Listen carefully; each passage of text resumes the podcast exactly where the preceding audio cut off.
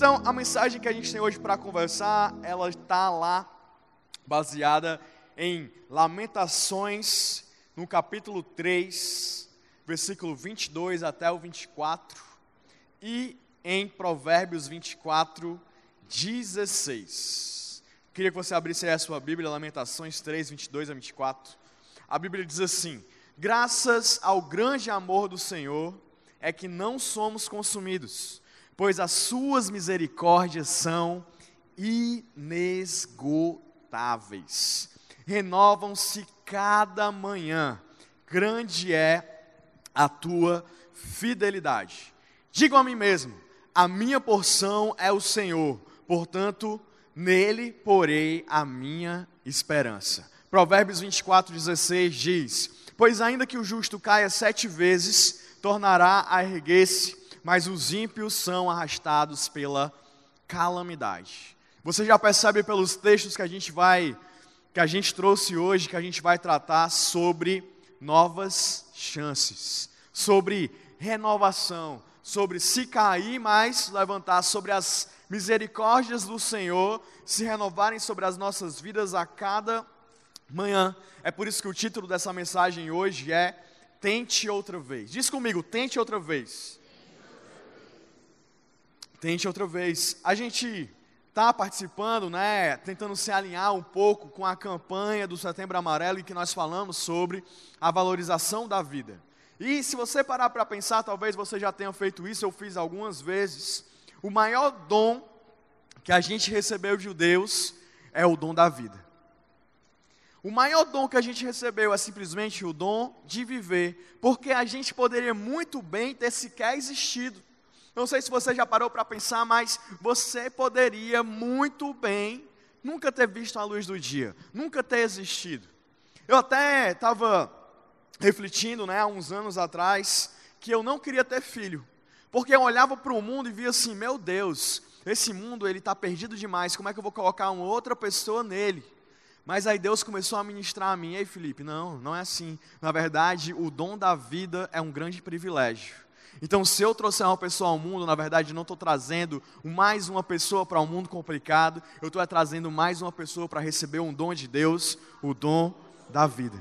Então, assim, a vida é um dom magnífico que a gente recebe de Deus e que a gente tem que cuidar bem dele, mas quantas pessoas, talvez alguns de nós, tenhamos pensado, ou estejamos, ou tenhamos, estamos pensando hoje, em simplesmente desistir da nossa vida. Em a gente dizer assim, poxa, não adianta mais viver. Talvez a gente não chegue a esse ponto em relação à nossa vida como um todo, mas talvez em relação a alguma área da nossa vida a gente pode estar dizendo, não vale mais a pena. Não vale mais a pena eu tentar realizar os meus sonhos na minha área sentimental porque eu já tentei de tudo e não deu certo, eu já estou em uma certa idade, sabe? Eu não quero mais tentar. Talvez eu esteja, você esteja pensando isso na sua área profissional. Ah, mas eu já tentei de tudo, eu não consegui entrar na faculdade, eu não consegui entrar no curso, eu não fui chamado naquele currículo que eu entreguei e eu estou meio que desistindo. Talvez você esteja pensando na sua área é, de liderança na igreja. Ah, eu já fiz tudo que eu deveria fazer e não tem dando certo, eu vou simplesmente deixar para lá, eu vou desistir. Há várias coisas que nos fazem ter essa sensação de desistir do todo ou de alguma área. Talvez a gente esteja se comparando com o outro. E aí, quando eu paro e me comparo com a pessoa que está do meu lado, eu olho para o carro do meu vizinho e eu digo: eu nunca vou ter o que esse cara tem. Esse cara só pode estar tá roubando para ter esse carro aí. Porque não é possível. Mas, na verdade, a gente com a comparação, a gente se coloca nesse jugo desigual, da gente não entender qual é a posição da pessoa, de entender o tempo que a pessoa levou para conquistar aquilo, e a gente olha o nosso hoje e o hoje da pessoa ao mesmo tempo, e a gente quer se comparar, isso acaba trazendo para a gente essa sensação, muitas vezes, de vou desistir porque nunca serei igual a ele. Ou, talvez, o que traz para a gente essa sensação de desistência, pode ser porque na nossa trajetória nós erramos nós erramos. Ah, eu estava indo bem no meu relacionamento, mas eu errei. Ah, eu estava indo bem no meu profissional, mas eu me equivoquei. Ah, eu estava indo bem na minha liderança, na minha família, mas eu errei, e esse erro me trouxe até uma situação em que eu olho para mim e eu não consigo mais sair daqui.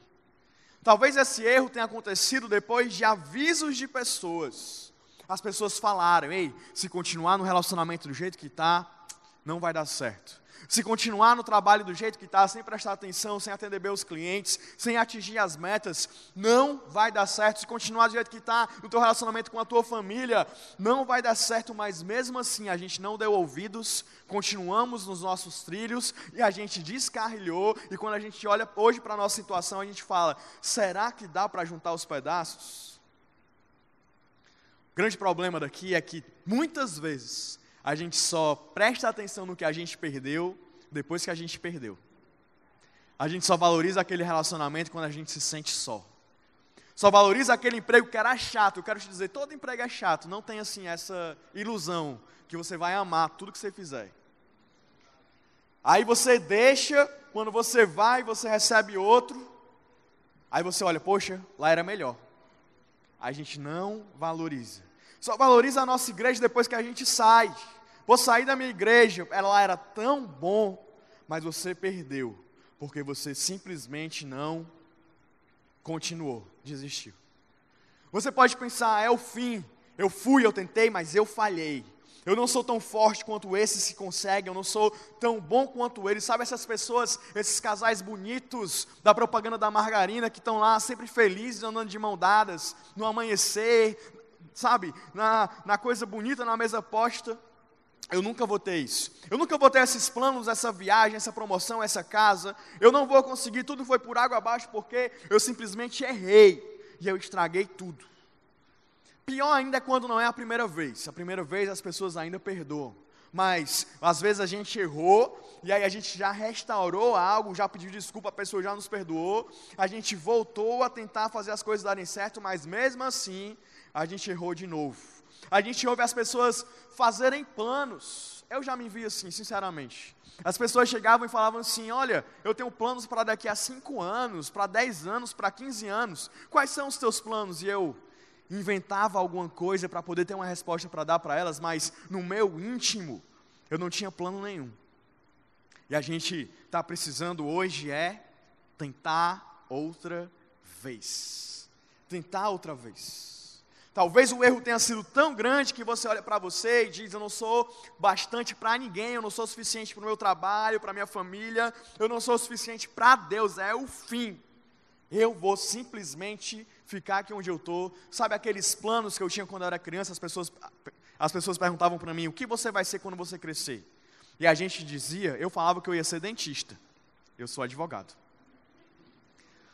Mas a gente dizia esses planos, esses sonhos, a gente chega a um ponto que algumas vezes a gente fala, isso nunca vai funcionar para mim. E aí você me pergunta, Felipe, por que você está falando tanta coisa ruim? É porque eu quero te encorajar a você tentar outra vez. Na verdade, essa palavra não é para te derrubar, mas é uma palavra para mim e para você de esperança. Para que a gente saia daqui com, sabe, sangue aí no olho, dizendo: Eu vou tentar outra vez. Ou então ao contrário, né? Você está aqui, na realidade, se sentindo empolgado. Você está assim, poxa, eu estou doido para dormir, vou só ver os gols do Fantástico, vou me deitar e eu vou dormir, porque amanhã, na segunda-feira, eu quero realizar os meus sonhos, eu quero ir para o meu trabalho, eu quero fazer tudo porque eu estou empolgado, Felipe. Eu não estou nessa situação, não, estou empolgado. Muito bem, se você está assim, a gente precisa também falar sobre você tentar outra vez, talvez para você ajudar alguém, ou para você quando precisar, porque se a, se a gente tem uma certeza, é que a gente vai cair um dia. Porque nós somos simplesmente humanos, nós somos imperfeitos. Então todos nós estamos sujeitos a isso, a levar um nocaute às vezes mais, se a gente estiver preparado, quando a contagem abrir 10, 9, 8 para a gente se levantar, a gente vai se levantar o mais rápido possível. E se a gente for sincero, no país que a gente vive hoje, no mundo que a gente vive hoje, todos nós a gente está lutando em alguma área da nossa existência. A gente precisa dessa palavra, a gente precisa de verdade ouvir a respeito de tente outra vez, tente outra vez. E é por isso que eu quero trazer isso para você hoje e vou aprofundar em três pontos sobre como nós conseguimos tentar outra vez. O primeiro deles, se você está anotando aí, anote, se você não está, comece a anotar agora, é pare de fingir que está tudo bem. Pare de fingir que está tudo bem. Pare de fingir que está tudo bem. Só se levanta quem admite que caiu. Se você está no chão e você está lá fingindo que está tudo bem, você não se levanta. Não sei se você já viu isso acontecer. A pessoa está aqui, ó, andando, né? Aí ela tropeça e cai. Aí ela fica no chão, se deita. Faz pose. Porque fingindo que está tudo bem. Na verdade, ela caiu. Ou então ela tropeça, aí finge que vai pegar alguma coisa que, opa, ninguém viu. Se levanta e sai. Quem já fez isso aqui? Alguém? Eu já também. Mas é isso, a gente finge, mas a gente não finge só nessa besteira, a gente finge na nossa vida também, que está tudo bem, quando na realidade não está. Talvez você também tenha passado essa experiência de você saber que a pessoa não estava bem, aí você chega para ela e pergunta, e está tudo bem? E a pessoa pega na sua mão e fala, tá, e você? Você, eu sei que não está. E você quer ajudar, você quer entrar, mas a pessoa não te dá abertura para você falar alguma coisa, para você cuidar dela, para você demonstrar um pouco do amor de Deus pela vida dela, porque ela simplesmente está fingindo que está tudo bem. Quando é que a gente vai parar de fingir que está tudo bem? Quando é que a gente vai parar com isso? Quando é que a gente vai parar de continuar acreditando que vai ser? Ah, é porque na verdade, Felipe, eu não preciso dizer que eu não estou bem, porque se eu me esforçar mais um pouco, eu vou conseguir. Se eu for na força de vontade, eu vou conseguir. Se eu fizer esse curso aqui no final de semana, eu vou sair muito empolgado e aí eu vou conseguir. Se eu fizer uma meditação, eu vou conseguir. Se eu encher a minha agenda de atividades, eu vou esquecer os meus problemas e eu vou conseguir. Se eu for para o shopping e eu comprar, sabe, a Riachuelo todinho de roupa e ia papocar meu cartão, eu vou conseguir, porque eu vou esquecer. Se eu subir um monte, se eu correr uma maratona, se eu fizer, sabe-se lá, qualquer coisa, eu vou conseguir, mas na verdade a gente está precisando é de ajuda para se levantar. Mas a gente tenta maquiar isso tudo, a gente finge que a nossa queda foi só um tropeço. Quando o próprio Salomão diz: ainda que o justo caia sete vezes, ou seja, o justo ele pode cair. Sim, a gente pode cair, é cair feio, é cair de cara no chão. A gente tem a tendência, algumas vezes, de minimizar os nossos erros, né? O nosso erro, ele não é nada. Mas o mesmo erro, quando o outro faz, aí é um absurdo. A gente olha o fulano mentindo, olha o fulano não sei o quê, olha o fulano não sei o que lá, olha o fulano postou não sei o quê, hein? Eita! E aí a gente faz a mesma coisa e a gente simplesmente minimiza os nossos erros. O nosso cair nunca é uma queda, o nosso cair é simplesmente um tropeço. Mas eu quero te convidar hoje a você entender, a você ser vulnerável, a você entender que todos nós caímos. E se você caiu, é porque um dia você estava de pé. 1 Coríntios 10, 12 fala exatamente isso. Assim, aquele que julga está firme, cuide-se para que não caia. Então, se você caiu, é porque você estava de pé. E se você estava de pé, quer dizer que você pode se levantar. Mas a gente se acostuma a fingir que está tudo bem. Porque o que importa é o que as pessoas veem. O que importa é a sociedade. O que importa é o que as pessoas veem na capa, não é o meu coração. Então a gente fica fingindo ser quem nós não somos, ter o que nós não temos. Estarmos felizes como nós não estamos.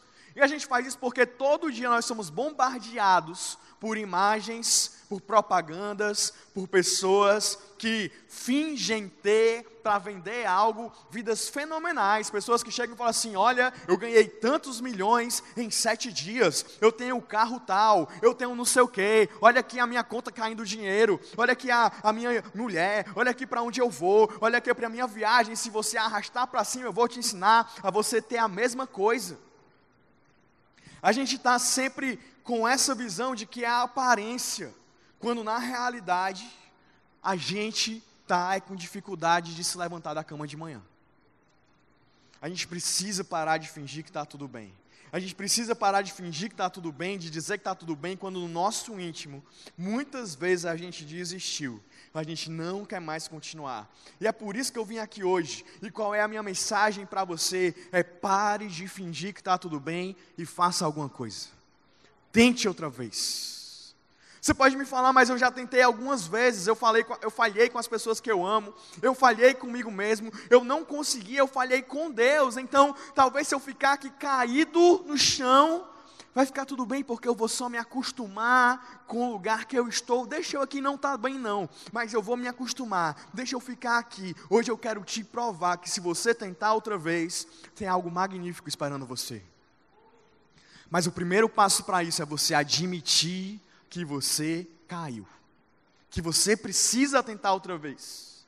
Faça isso porque você já é especialista em se levantar. Todos nós, na verdade, já somos especialistas em nos levantar, porque o nosso Deus, Ele programou a nossa criação para que a gente vivesse ciclos de picos e vales. Picos e vales. Nós somos acostumados a nos levantar. Se você parar para olhar a criação, você vai ver isso lá em casa. Antes de eu casar, eu tinha uma plantinha que Deus a tenha tinha uma plantinha lá em casa e tudo. E aí, todo dia de noite, eu olhava para ela, né, quando eu ia pegar água e tal, para ir dormir, e ela estava bem fechadinha, murchinha. E aí, no outro dia de manhã, ela desabrochava. E com toda a criação, se você prestar atenção, é a mesma coisa.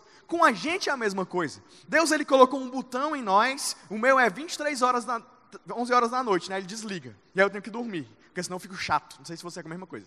E aí a gente tem que dormir todo dia de noite. A gente vai lá e a gente dorme, a gente desliga. Deus fala assim: olha, eu vou te ensinar aqui sobre você desligar e você se religar, sobre você cair e sobre você se levantar. E aí todo dia a gente dorme, a gente passa a noite lá dormindo, e aí pela manhã a gente se renova, um mais renovados do que os outros, é verdade. Mas a gente se levanta, a gente se renova e a gente vai viver a nossa vida como se Deus tivesse ensinando para a gente que a nossa vida ela é feita desses ciclos. Nós caímos e nós nos levantamos.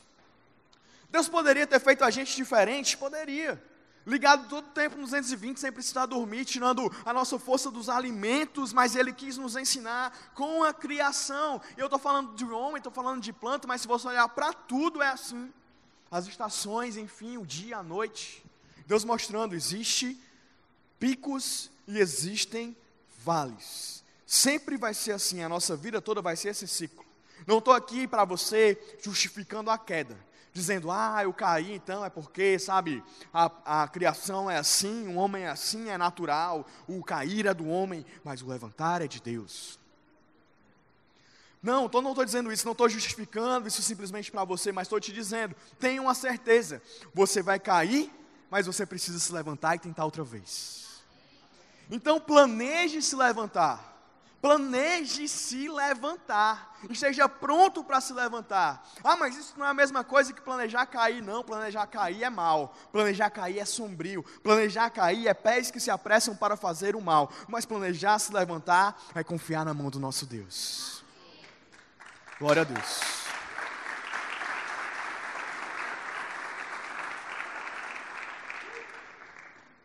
Uma verdade a respeito disso é não deixe que algo ruim que você fez te impeça de você fazer algo bom. Às vezes a gente fez algo ruim, a gente está caído por conta do que a gente fez, e a gente não está fazendo algo bom por conta desse algo ruim que a gente fez. Talvez você errou com Deus, você pecou, e aí você não busca mais a presença de Deus, porque, sabe, eu errei, então eu não posso mais estar com Deus, eu não vou mais buscar a presença de Deus, eu não vou mais adorar a Deus, eu não vou mais para a igreja, eu simplesmente errei com Deus, então eu não mereço isso. Ou você errou com seus pais, ou você errou no relacionamento, e aí você deixa de lado, você diz: Não, se eu for fazer alguma coisa boa, você, sabe, hipócrita, falso, porque, olha, na verdade eu errei. Não. É aí que você precisa mesmo fazer algo bom. Você errou no seu relacionamento, é aí que você deve buscar mesmo restaurar. Você errou com Deus, é aí que você deve mesmo buscar a presença de Deus. Você errou com seus pais, é aí mesmo que você deve buscar restaurar um relacionamento com seus pais. Não deixe que algo ruim que você fez impeça você de fazer algo bom. E se lembre, você já venceu todos os seus dias difíceis até aqui. E quantos problemas a gente já venceu? Se a gente parar e olhar para trás em todos esses anos das nossas vidas, quantos problemas a gente já venceu? Quantos dias maus a gente já venceu? Mas nós vencemos 100% desses dias. Lamentações diz que as misericórdias do Senhor se renovam a cada manhã mais uma vez, mostrando que se as misericórdias do Senhor se renovam, é porque nós precisamos das misericórdias do Senhor. É porque teve uma noite, é porque teve uma queda, é porque nós precisamos do levantar do nosso Deus. Então, pare de fingir que está tudo bem. Seja vulnerável. Diga para Deus, diga para alguém que tem, você tenha confiança e diga: Ei, eu preciso de ajuda. Eu não posso mais ficar aqui nesse estado. Eu preciso me levantar. Esse é o primeiro passo para você tentar outra vez. Mas o segundo é: confie em Jesus. Se isso fosse uma mensagem de autoajuda, esse segundo ponto seria: confie em você mesmo. Confie na sua força interior. Confie na sua força de vontade. Confie em você que você vai conseguir. Confie no pensamento positivo. Comece a pensar coisas boas e você vai atrair coisas boas, mas não. A gente sabe que quando a gente confia em nós mesmos, não dá certo. Quando a gente coloca a esperança em nós mesmos, as coisas não acontecem. Mas quando a gente de fato confia em Jesus, as coisas começam a mudar. É por isso que para eu e você a gente se levantar, a gente não precisa confiar em nós mesmos, mas nós precisamos confiar completamente em Jesus. Apocalipse 21, versículo 5, a Bíblia já está quase terminando nesse capítulo. Deus está finalizando a história do mundo, da humanidade, é uma profecia a respeito do fim dos tempos. E aí ele está encerrando tudo. E aí ele está dizendo assim: olha, eu estou criando aqui novos céus, nova terra. E ele fala: eis que eu renovo todas as coisas. Eis que eu renovo todas as coisas. Quero te dizer uma coisa: esse mesmo poder do nosso Deus, de renovar todas as coisas, ele está disponível para você, para te renovar, para que quando você confiar em Jesus e você falar assim, eu quero levantar, eu quero tentar outra vez, você possa ouvir o Espírito Santo falando no seu coração: eis que eu faço novas todas as coisas. Ele tem esse poder na sua vida. Um pouco depois desse versículo, a Bíblia vai começar a falar sobre Jesus e vai dizer que ele é o Alfa e o Ômega, ele é o começo, ele é o final, ele é o único digno de ser adorado. E eu creio que Jesus, para mim e para você também, não só para o mundo, ele é o começo e o fim. Ele é o fim do pecado na tua vida. Ele é o fim da queda na sua vida, ele é o fim da culpa, ele é o fim da mágoa, ele é o começo de vida, de futuro, de destino, de esperar coisas boas, de falar coisas boas, de sonhar coisas boas, de planejar quando você tiver 20 anos, 30 anos, 40 anos, 50, 60, 70, 80, 90, 100, 150 anos, 200 anos, o nosso Deus, ele pode trazer de volta para você essa perdão, essa esperança que você talvez tenha perdido de tentar outra vez. Em nome de Jesus. Amém. E eu digo isso porque esse teu direito de você receber uma nova chance, esse teu direito de você ter uma nova chance em Deus, ele não é baseado na sua performance. Ele não é baseado no que eu posso fazer, mas ele é baseado no que Jesus já fez por nós. Efésios capítulo 2, versículo 8, a Bíblia diz: Pois vocês são salvos pela graça, mediante a fé. Isso não vem de vocês, é dom de Deus. Não por obras, para que ninguém se glorie. Ou seja, o que ele está falando aqui é que nós somos salvos pela graça, por meio da fé e que isso não vem de nós. A gente às vezes está tentando, sabe, se levantar por nós mesmos, ou nós estamos dizendo para a gente que a gente não tem a capacidade de nos levantar, porque nós estamos olhando para a gente como fonte do tentar outra vez. E o que a gente tem que fazer é deixar de lado a gente como fonte e olhar para Jesus como fonte e dizer: Jesus, o que eu preciso não é do que vem de mim, mas o que eu preciso é do que vem do Senhor. Eu preciso da graça, eu preciso da fé, eu preciso desse dom de Deus que não vem pelas minhas obras, mas eu preciso disso que vem de graça do Senhor, para que eu possa tentar outra vez. Essa graça chegou nas nossas vidas quando nós estávamos perdidos. Porque eu falar de graça para quem está na igreja é muito fácil, mas a realidade é que essa graça veio para a gente quando nós estávamos afastados de Deus. 1 Timóteo, versículo 1, aliás, capítulo 1, versículo 15, fala exatamente isso, diz assim, essa afirmação é fiel e digna de toda aceitação, Cristo Jesus veio ao mundo para salvar os pecadores, dos quais eu sou o pior. Então Jesus ele veio para esse mundo não para salvar aqueles que estão bonitinhos na igreja, confessando seus pecados para o líder de GC, não, Jesus veio para os pecadores, para os que estão aí, sabe, perdidos. Foi por isso que Jesus veio, não veio por, porque eu sou bom, mas simplesmente porque Ele nos amou. E aí você me pergunta, ah, Felipe, então quer dizer que eu tenho uma segunda chance, mesmo se eu estiver errado? Uma segunda chance, mesmo se eu estiver traído, mesmo se eu estiver mentido, mesmo se eu estiver quebrado, mesmo se eu estiver enganado, mesmo se eu tiver pecado, sim. O nome disso é boa notícia. Boa notícia. E evangelho quer dizer exatamente isso. Boa notícia. Jesus diz: não são os sãos que precisam de cura, mas os doentes. Não é quem está de pé que precisa se levantar, mas quem caiu. Todos nós fizemos coisas ruins, mas nós recebemos o bem. Isso se chama evangelho, isso se chama boa notícia. Talvez você não se ache digno de receber uma nova chance e por isso você permanece caído. Quero te falar hoje: não é que você merece, mas é que está disponível para você, é graça, e você pode simplesmente dizer: Eu quero, eu confio em Jesus, eu recebo isso na minha vida.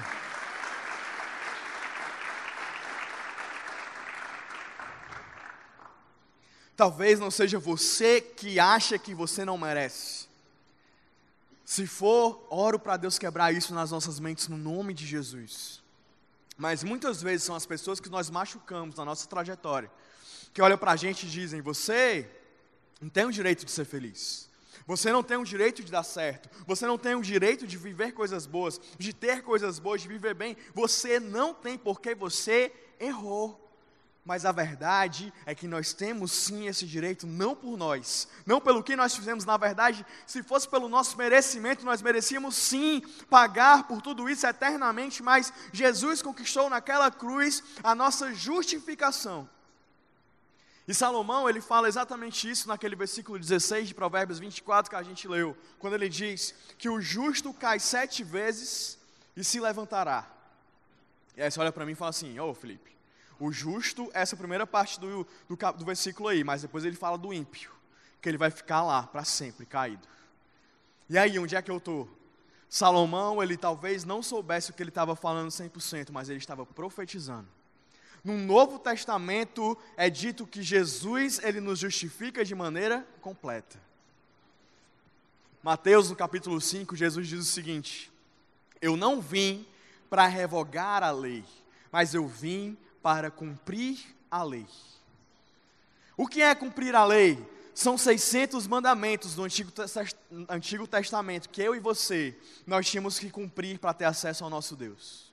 O que Jesus está dizendo é assim: eu não vim para anular essa lei, eu não vim para dizer que ela não vale mais. O que eu vim foi para cumprir completamente essa lei, para que a partir de agora, porque eu cumpri, você possa ter acesso ao seu Deus. Como é isso, Felipe? É simples. Do mesmo jeito que porque Adão pecou, nós ficamos distantes de Deus, ou seja, um homem nos tornou distantes de Deus. Por meio de Jesus, um homem que cumpriu todos os mandamentos, nós agora temos acesso ao nosso Deus. E nada pode tirar isso de mim, de você, nada pode apagar o sangue de Jesus e o que ele conquistou naquela cruz por nós. Quero te provar isso. Romanos capítulo 8. Abre aí a sua Bíblia, eu queria muito que você acompanhasse o que a gente vai ler aqui, Romanos 8, 29. Romanos 8, versículo 29. A gente vai ler até o versículo 39. Mas a Bíblia diz assim a respeito de mim e de você: Pois aqueles que de antemão conheceu, ele está falando de Deus em relação a nós, aqueles que de antemão Deus conheceu, também os predestinou para serem conformes à imagem do seu filho. Ou seja, Deus escolheu a mim e a você para que nós sejamos cada vez mais parecidos com Jesus, a fim de que ele seja o primogênito entre muitos irmãos. E aos que predestinou também chamou, aos que chamou também justificou, aos que justificou também glorificou. Que diremos, pois, diante dessas coisas? Se Deus é por nós, quem será contra nós? Aquele que não poupou o seu próprio filho, mas entregou por todos nós, como não nos dará juntamente com ele de graça todas as coisas? E aí você para e você achar uma nova chance no meu relacionamento, Deus não vai me dar não. Ah, uma nova chance na minha vida profissional, Deus não vai me dar. Uma nova chance na minha vida na igreja, uh -uh, não vai rolar. Uma nova chance, sabe, para mim, como pessoa que vivo lutando e caí nesse pecado, Deus não vai me dar. Mas o que a Bíblia está falando para mim e para você é que Ele não poupou nem o seu próprio filho, mas nos entregou por nós. Então, como que Ele não vai nos dar essas pequenas coisas que nós dizemos que nós não merecemos? Quem fará alguma acusação contra os escolhidos de Deus? Será que vai ser o seu pecado? Será que vai ser a pessoa que você magoou? Será que vai ser o seu erro que te trouxe ao chão? Será que vai ser o que você fez? Quem fará alguma acusação aos escolhidos de Deus? Ele responde: é Deus quem os justifica. Quem os condenará? Foi Cristo Jesus que morreu e mais que ressuscitou, está à direita de Deus e também intercede por nós. Quem nos separará do amor de Cristo? Será uma tribulação, ou angústia, ou perseguição, ou fome, ou nudez, ou perigo, ou espada? Como está escrito: Por amor de ti enfrentamos a morte todos os dias. Somos considerados como ovelhas destinadas ao matador. Mas, em todas essas coisas, somos mais do que vencedores por meio daquele que nos amou. Pois eu estou convencido de que nem morte nem vida, nem anjos nem demônios, nem o presente nem o futuro, nem qualquer poder, nem altura e nem profundidade, nem qualquer outra coisa da criação será capaz de nos separar do amor de Deus que está em Cristo Jesus, nosso Senhor.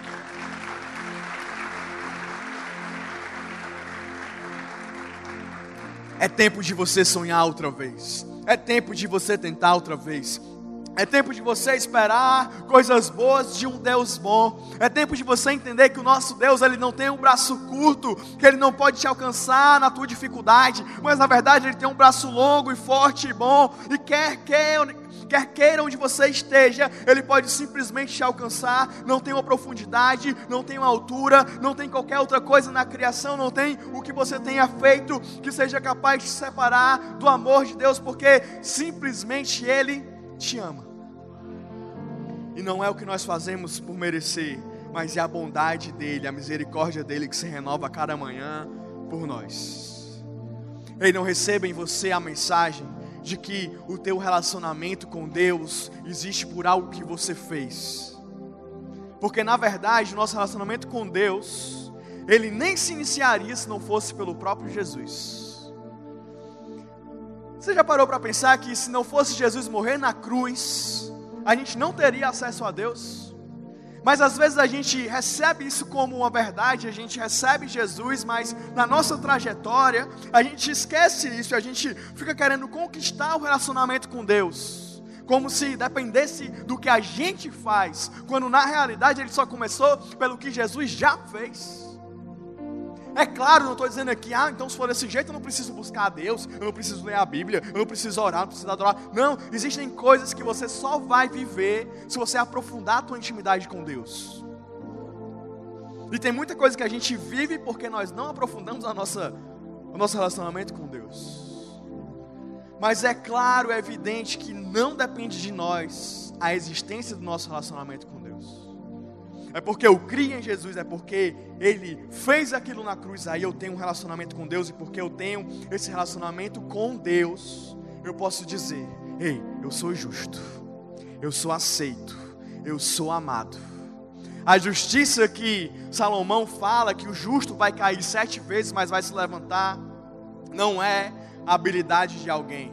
Não é eu ser bonzinho e é eu sou bonzinho. Se eu cair sete vezes eu vou me levantar, não mas é pelo que Jesus fez naquela cruz. Ele me deu a chance de eu tentar outra vez, de eu esperar coisas boas de um Deus bom.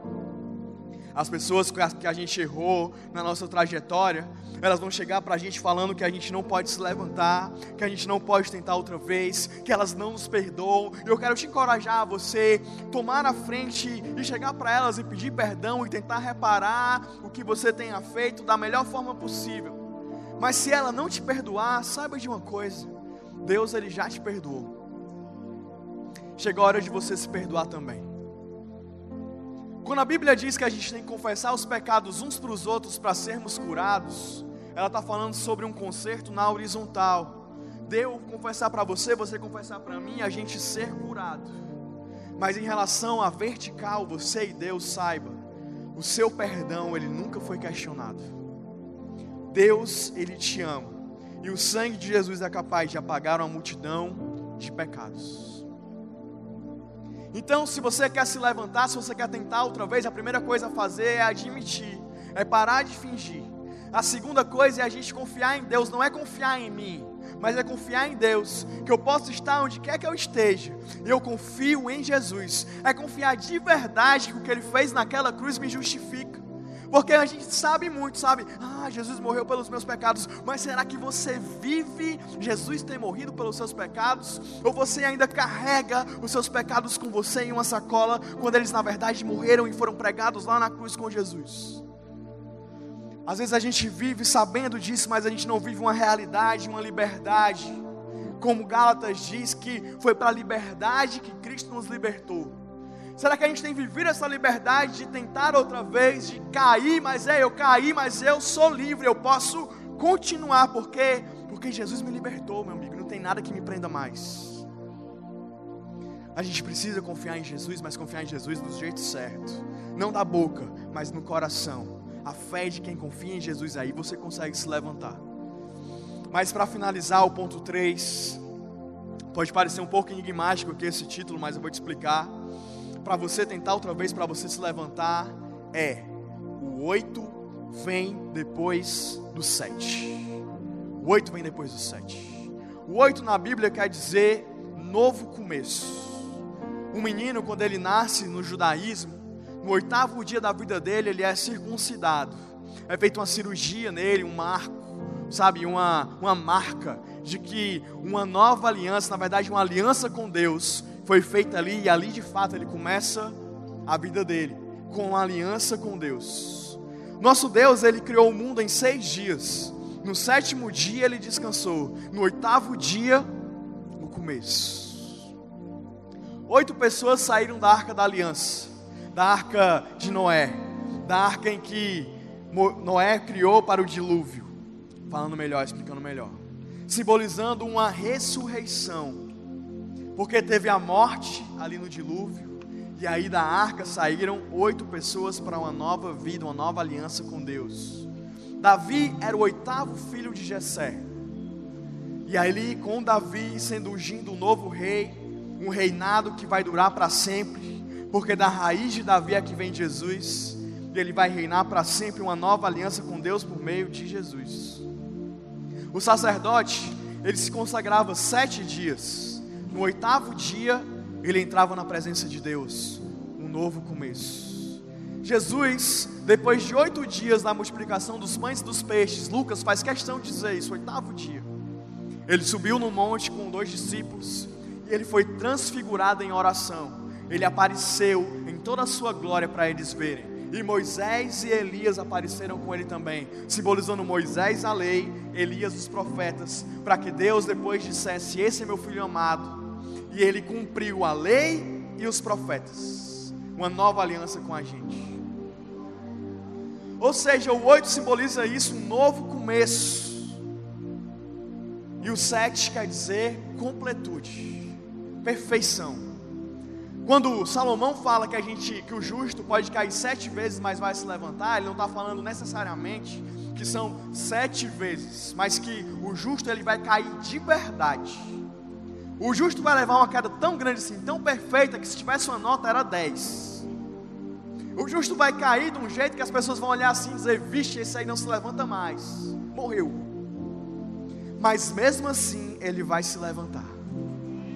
O que Deus está falando para a gente por meio da matemática é que, assim como o 8 sempre vem depois do 7, um novo começo sempre vem depois da sua e da minha queda.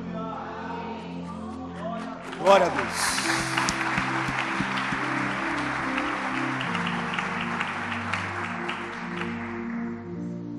E toda vez que eu caio completamente, não sei se você já teve essa, já se viu nessa situação, eu já me vi quando a gente chega assim no fundo do poço e a gente se olha e diz assim: Meu Deus, quem sou eu? E a gente se levanta, quando a gente dá uns passos assim, olha para aquilo, a gente diz assim: eu nunca mais volto para aquela situação. É isso que a gente precisa, um novo começo, ao ponto da gente dizer: o que vem depois do meu erro, o que vem depois da minha falha, uma nova chance. O nascer do sol vem depois de uma noite escura para nos dizer: existe um novo começo. Quero ler com você mais uma vez Lamentações 3, 22 e 24. Graças ao grande amor do Senhor é que não somos consumidos, pois as suas misericórdias são inesgotáveis, elas nunca vão parar. Renovam-se cada manhã. Grande é a tua fidelidade. Digo a mim mesmo: a minha porção é o Senhor, portanto nele porei a minha esperança. Nele porei a minha esperança. Ele é a minha esperança. Eu amo a minha esposa, mas a minha esposa não é a minha esperança. Eu amo o meu pastor, mas o meu pastor não é a minha esperança. Você e eu, a gente ama essa igreja, a gente ama estar aqui, culto das oito, melhor culto. A gente ama estar aqui nesse lugar. A gente ama as pessoas, ama tudo daqui, ama o louvor, ama as pregações. Mas a nossa esperança não está nessas paredes pretas. A nossa esperança não está no nosso líder de GC. A nossa esperança não está em ninguém. A nossa esperança está em Deus. Criador Todo-Poderoso. Ele é a nossa esperança. E nada vai tirar Deus de você. Nada vai nos separar do amor de Deus. Ele está nos vales, Ele está nos picos. Mesmo que a gente faça a nossa cama no mais profundo abismo, mesmo assim, Ele vai estar lá. A minha esperança não é nada, é Ele. Eu tenho, Ele me tem, e os meus erros não tiram Ele de mim. Deus é a minha esperança apesar de tudo. Ele é a força na fraqueza. Paulo, ele olha para uma situação que ele vivia, um espinho na carne que ele tinha, e tem várias teorias sobre o que era esse espinho na carne. Mas enfim, era algo que ele não conseguia mais viver com ele. Ele pede para Deus: Deus, tira esse negócio de mim. A resposta de Deus para ele vem lá em 2 Coríntios 12, versículo 9 quando ele fala para Paulo: A minha graça é suficiente para você, pois o meu poder se aperfeiçoa na fraqueza. E aí Paulo continua, portanto, eu me gloriarei ainda mais alegremente em minhas fraquezas, para que o poder de Cristo repouse em mim. Por isso, por amor de Cristo, me alegro nas fraquezas, nos insultos, nas necessidades, nas perseguições, nas angústias Pois quando sou fraco, é que eu sou forte. Quando você está lá no fundo do poço, para onde não tem mais para onde ir, no chão, caído. Você olha assim, meu Deus, o que eu vou fazer agora? Eu não vou desistir porque não tem mais o que fazer aqui. E a tua única saída é você olhar para o alto. E aí do alto você consegue enxergar o braço de Deus vindo para você, e quando Ele encontra você aonde você está, Ele diz: sai daí, vem para cá, se levanta. E quando Ele começa a levantar você, aí é que você é forte, porque nada pode ser contra o braço de Deus. Nada pode ser contra o amor de Deus, nada pode ser contra a força de Deus que se aperfeiçoa na sua fraqueza e que serve para as pessoas pararem e olharem assim: meu Deus, ele se levantou, só pode ter sido Deus porque por ele não dava certo não. Quando a gente é abandonado, é que o nosso Deus diz: Eu nunca vou te abandonar. A gente pode olhar para a gente e dizer: Eu não tenho saída, não posso tentar outra vez. As pessoas podem olhar e dizer para a gente: Você não tem saída, olha o que você fez, para onde você vai, você não merece. Mas o nosso Deus continua olhando para a gente, falando: Eu estou com você. Porque os caminhos dele são mais altos que os nossos caminhos, e os pensamentos dele são mais altos do que os nossos pensamentos o que a gente pensa sobre nós mesmos, o pensamento dele é muito maior, é muito superior. E os caminhos que ele tem para a gente são muito maiores que os nossos caminhos.